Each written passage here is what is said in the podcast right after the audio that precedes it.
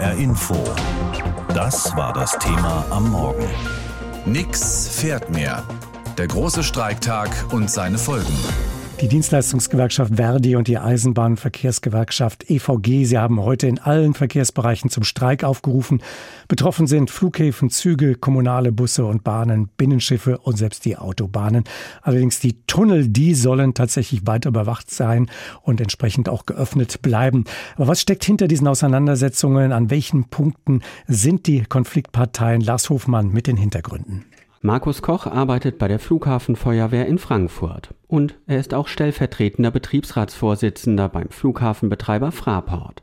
10,5 Prozent mehr Geld, vor allem aber mindestens 500 Euro mehr pro Monat. Das ist ihm wichtig. Denn angesichts der hohen Inflation litten viele schlechter bezahlte Beschäftigte am Flughafen. Deshalb müssten dann auch Passagiere mal unter einem Streik leiden.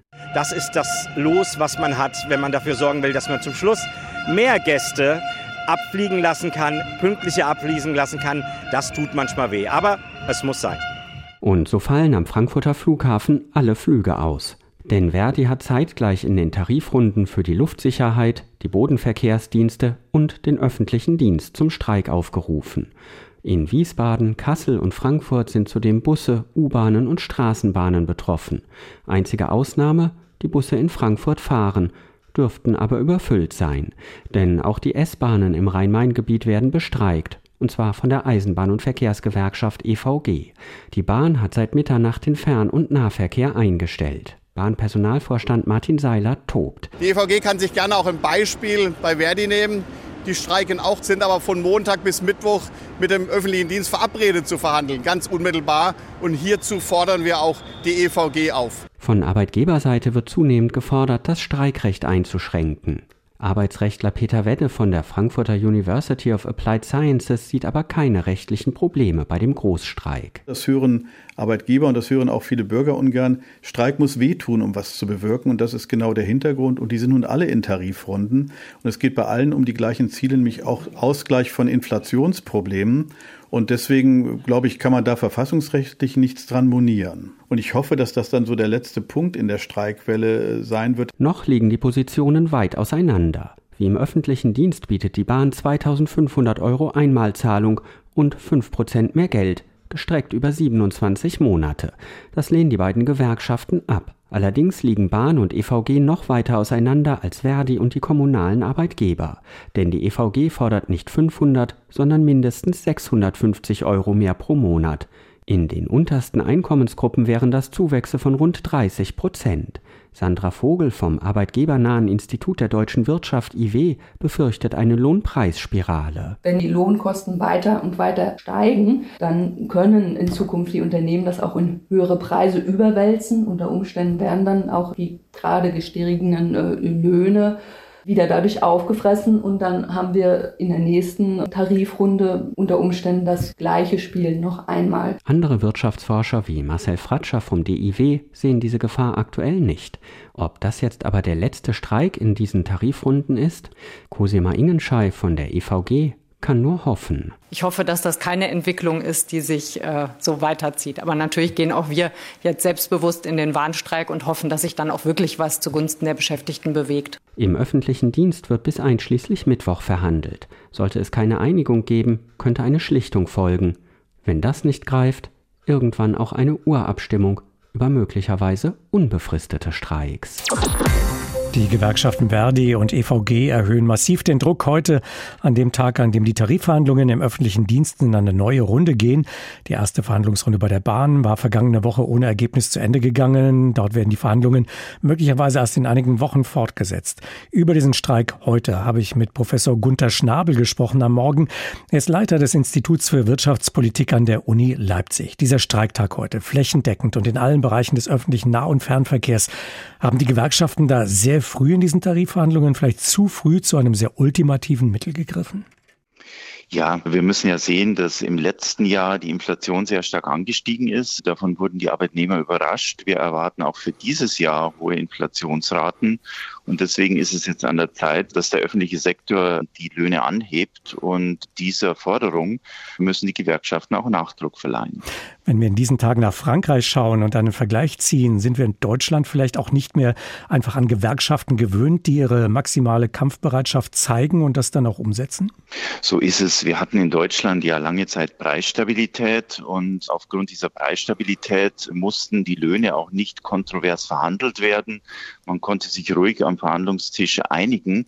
Jetzt haben wir aber hohe Inflationsraten, wie das in Frankreich ja vor der Währungsunion auch der Fall war.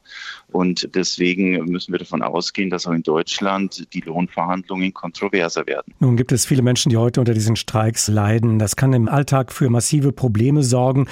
Geschäftstermine, die platzen, die nicht stattfinden können, bis hin zu latent verzweifelten Eltern, auch an anderen Streiktagen, weil ihre Kinder bei Streiks im öffentlichen Dienst etwa nicht in der Kita betreut werden. Das haben wir auch erlebt in den vergangenen Tagen und Wochen. Fast 60 Prozent sind laut einer Umfrage dafür, das Streikrecht in Deutschland einzuschränken, und zwar bei Bussen, Bahnen, am Flughafen, der Müllabfuhr, der Energieversorgung, also bei all dem, was man so als kritische Infrastruktur nennen könnte.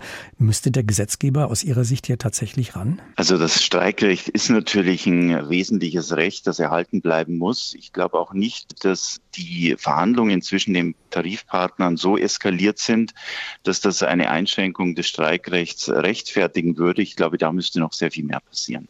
Eine andere Forderung ist ja, dass zuerst ein Schlichtungsverfahren her muss, bevor gestreikt wird. Außerdem müssten die Arbeitsniederlegungen rechtzeitiger angekündigt werden.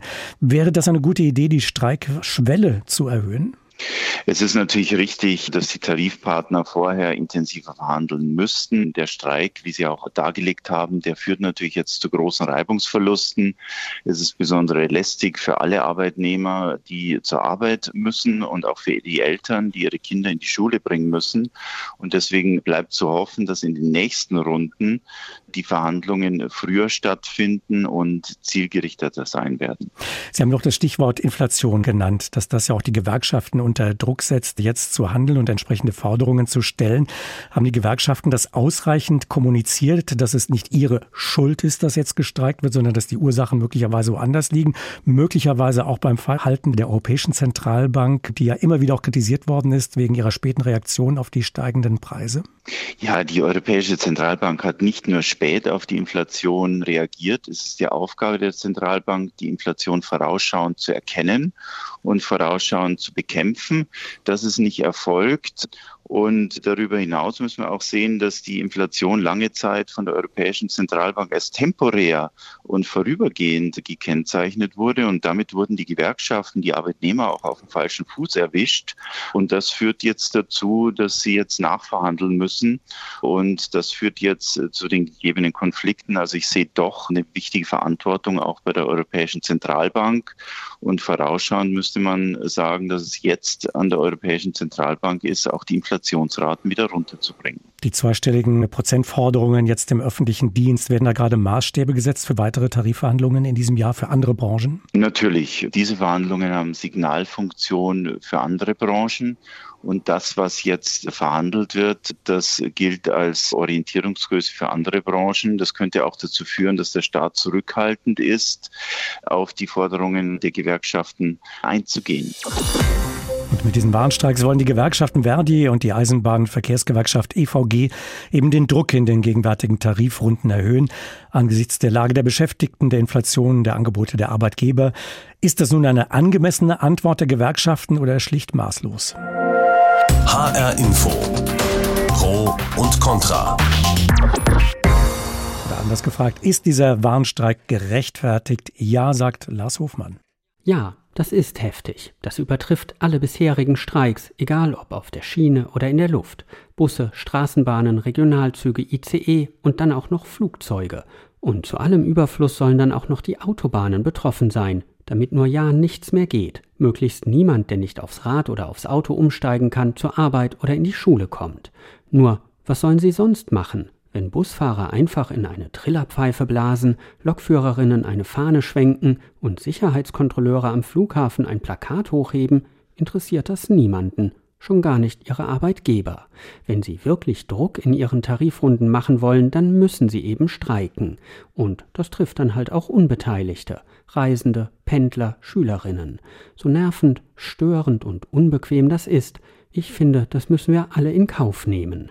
Die Warnungen, Deutschland entwickle sich gerade zu einem Streikland wie Frankreich, halte ich für übertrieben. Das Streikrecht bei uns ist ziemlich eng gefasst. Gewerkschafter müssen Angst davor haben, mit Klagen überzogen zu werden, wenn sie sich nur den kleinsten Fehler bei einem Streik erlauben.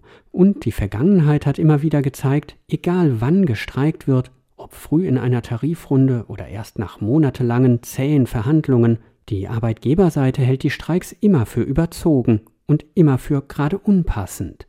Ohne die Möglichkeit zu streiken könnten Arbeitnehmer aber gar nichts erreichen.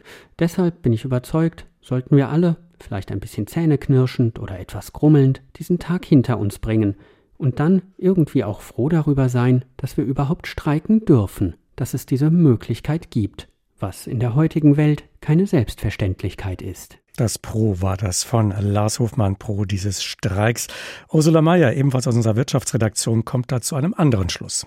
Lange hatte ich wirklich Verständnis für die immer neuen Streiks, aber allmählich platzt mir der Kragen. Dabei bin ich nicht grundsätzlich gegen Streiks, denn wie sollten Arbeitnehmer ihre Arbeitgeber sonst dazu bringen, ihnen zum Beispiel bessere Löhne zu zahlen? Aber allmählich werden wir zur Streikrepublik und immer werden wir alle in Mitleidenschaft gezogen. Am besten, man trägt sich jeden Streik wie ein Arbeitsmeeting im Kalender ein, denn auch mir ist es schon passiert, dass ich mit meinem Kind vergeblich auf eine U-Bahn gewartet habe. Beinahe hätten wir dadurch unseren Zug verpasst. Stimmt, die werden ja jetzt auch bestreikt. Na, dann ist ja eh schon alles egal. Nein, so sorgt die ganze Streikerei für Riesenfrust. Und ist das alles wirklich in diesem Ausmaß nötig? Gerade bei den Bahngewerkschaften habe ich das Gefühl, die wollen nicht nur konkrete Forderungen durchsetzen, sondern sich dabei immer noch gegenseitig übertrumpfen. Solche Machtspielchen sollten wir nicht ausbaden müssen. Und wenn schon gestreikt wird, warum sollten wir nicht alle etwas davon haben? Die Australier und Japaner haben es bereits vorgemacht, wie man streikt, ohne sich dabei unbeliebt zu machen. Dort haben streikende Busfahrer nämlich nicht alle stehen und liegen gelassen, sondern sind weiter Bus gefahren. Dafür haben sie aber alle kostenlos befördert. Diese Streiks der anderen Art haben den Arbeitgebern trotzdem geschadet, weil sie auf Einnahmen verzichten mussten. Also Streikende, lasst euch mal was einfallen. Es kann doch nicht sein, dass ihr mit euren Streiks nur anderen Arbeitnehmern das Leben schwer macht, wenn auch noch, wie in den letzten Wochen schon passiert, Kitas geschlossen bleiben und mit den Flügen sogar der nächste Urlaub ausfällt. Es wird ja gestreikt und verhandelt gleichermaßen. Die Tarifverhandlungen für die mehr als 2,5 Millionen Beschäftigten im öffentlichen Dienst gehen heute in Potsdam weiter. Und dort werden wahrscheinlich alle pünktlich ankommen, trotz der Verkehrsbehinderungen. Es ist die dritte Runde, in der sich die beiden Seiten treffen, um über Forderungen und Angebote zu streiten. Arbeitgeber bieten bisher drei Prozent mehr 2023 und nochmal zwei Prozent im Jahr 2024 über die Laufzeit von 27 Monaten gestreckt. Und eine Einmalzahlung soll es auch noch geben von insgesamt 2500 Euro. Die Gewerkschaften sagen, das ist ja wohl eine Zumutung. Sie wollen 10,5 Prozent mehr Lohn und keine Einmalzahlung, sondern wenigstens 500 Euro mehr für die Beschäftigten. Und es hat zumindest etwas von einer Luftnummer, was heute in Potsdam passieren wird, weil Gewerkschaften und Arbeitgeber treffen sich da, wo früher Graf Zeppelin seine Luftschiffe bauen ließ. Vielleicht hilft der idyllische Blick auf den Teppliner See schneller zu einer Einigung zu kommen. Der Wunsch ist da, Land auf Land ab, denn der Großstreik heute nervt schon viele von uns. Bastian Bergerhoff von den Grünen ist Frankfurts Stadtkämmerer und Präsident des Kommunalen Arbeitgeberverbandes in Hessen. Als solcher ist er in Potsdam bei den Verhandlungen mit dabei. Ich habe vor der Sendung mit ihm gesprochen und gefragt, wir mussten jetzt seit Wochen damit leben, dass Busse und Bahnen immer wieder mal ausfallen. Es wurde gestreikt in Kitas und Krankenhäusern wobei die wegen des knappen Personals oft gar nicht äh, streiken konnten. In Bürgerämtern ging manches nix. Bei der Müllabfuhr blieb der Müll liegen. Wie lange weigern Sie sich eigentlich noch, die Forderungen der Gewerkschaft angemessen zu erfüllen? Na, wir weigern uns von Anfang an nicht, sondern es geht um das Übliche, nämlich Tarifverhandlungen. Und die führen wir mit einem starken und großen Einigungswillen. Wir sind jetzt heute in der dritten Runde. Das war übrigens von Anfang an die, wo sich Arbeitgeber- und Arbeitnehmerseite darauf verständigt hatten, dass wir uns in der einigen wollen. Insofern, wir wollen uns einigen. Also heute Abend können Sie verkünden, alles in Ordnung, die Gewerkschaften sind zufrieden und wir auch. Na, heute wird es vermutlich nicht werden. Wir sind hier bis Mittwoch vereinbart und insofern glaube ich heute noch nicht. Aber wie gesagt, ich hoffe stark drauf, dass wir das bis Mittwoch hinbekommen. Aber warum ist das denn so schwierig? Zum Beispiel die Post, die hat sich ja auch gerade mit Verdi geeinigt. Die Paketboten, die Briefträgerinnen, die Sortierer, die bekommen jetzt durchschnittlich 11,5 Prozent mehr Gehalt und Sonderzahlungen von 3000 Euro. Sie bieten ihren Mitarbeiterinnen und Mitarbeitern bislang mickrige 5 Prozent und 2500 Euro Einmalzahlungen und das dann noch gestreckt über eine lange Laufzeit von 27 Monaten. Warum sollten sich die Gewerkschaften damit auch abspeisen lassen mit dem Beispiel der anderen? Naja, man muss, glaube ich, immer auch gucken, was die Situation in den jeweiligen Branchen ist. Und klingt immer so, als könnten wir einfach so Geld drucken. Das gilt für die Kommunen halt nicht. Und äh, wir wollen gute Arbeit auch gut bezahlen. Das ist ohne Zweifel so. Aber die Kommunen sind halt auch sehr unterschiedlich und auch sehr unterschiedlich leistungsfähig. Und am Ende kann es ja auch nicht sein, dass wir Leistungen abbauen müssen weil wir sie uns nicht mehr leisten können. Aber Sie zahlen natürlich Mitarbeiter, die den Laden am Laufen halten. Die Stadt nämlich beispielsweise auch. Die Angestellten wollen jetzt dieses deutliche Lohnplus. Am Ende bleibt da ja sowieso nicht viel übrig. Wegen der Inflation. Die frisst das meiste wieder weg. Also sind die Forderungen doch eigentlich gar nicht übertrieben, oder? Naja, wir haben ganz sicher eine Lage, die wir so schon lange nicht mehr hatten. Und insofern sind deutlich höhere Forderungen, als wir das in der Vergangenheit erlebt haben, nachvollziehbar. Das will ich klar sagen. Aber es bleibt ja trotzdem immer noch die Frage, was ist denn leistbar?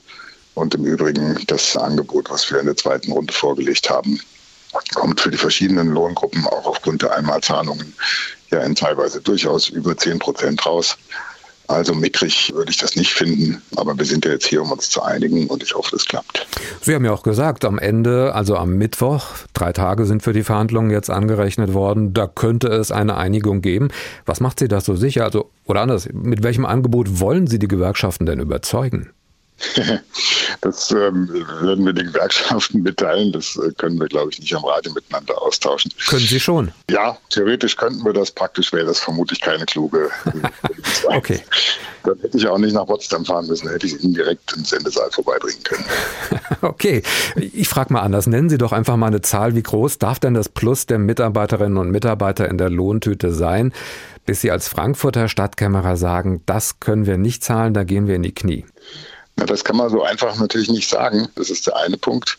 Der andere Punkt, das wäre jetzt wieder eine Formulierung eines Angebots. So leicht kriege ich es nicht. Aber es geht eben auch nicht nur um Frankfurt, sondern es geht ja um die Kommunen bundesweit. Wir haben einen einheitlichen Tarifvertrag. Und insofern muss man da schon auch ein bisschen mit ein paar mehr Kolleginnen und Kollegen reden. Wir sind hier übrigens in Potsdam insgesamt gefühlt sicherlich 500 Menschen.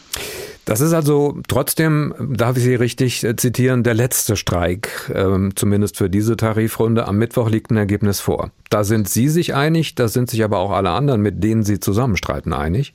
Also da sind wir uns einig, wir von der Seite der kommunalen Arbeitgeber, auch mit dem Bund, dass wir in dieser dritten Runde abschließen wollen. Und das war bisher auch immer die Haltung der Gewerkschaften. Und insofern, wenn nicht jetzt parallel zur Verhandlung, so wie heute, weiter gestreikt wird, was eher ungewöhnlich wäre, dann ist das hoffentlich heute der letzte. Schauen wir mal. HR Info. Das Thema. Wer es hört, hat mehr zu sagen.